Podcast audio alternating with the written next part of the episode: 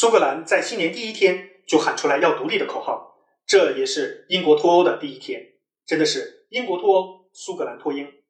我非常喜欢苏格兰，高地风光特别雄壮，《哈利波特》的拍摄地具有独特魅力。苏格兰经济有特色，北海油田基本上位于苏格兰，苏格兰的风力发电能力占据了整个欧盟的四分之一，能源行业实力很强。苏格兰的目标是做一个挪威，向欧盟提供能源。还有名闻天下的威士忌，主要出口目标也是欧盟国家。但是非常遗憾的是，二零二零年苏格兰的支出和税收之间的差额可能占到 GDP 的百分之二十七，也就是财政赤字百分之二十七。而二零一四年苏格兰公投失败，主要原因就是财政实力有限，独立后还要增加国防支出。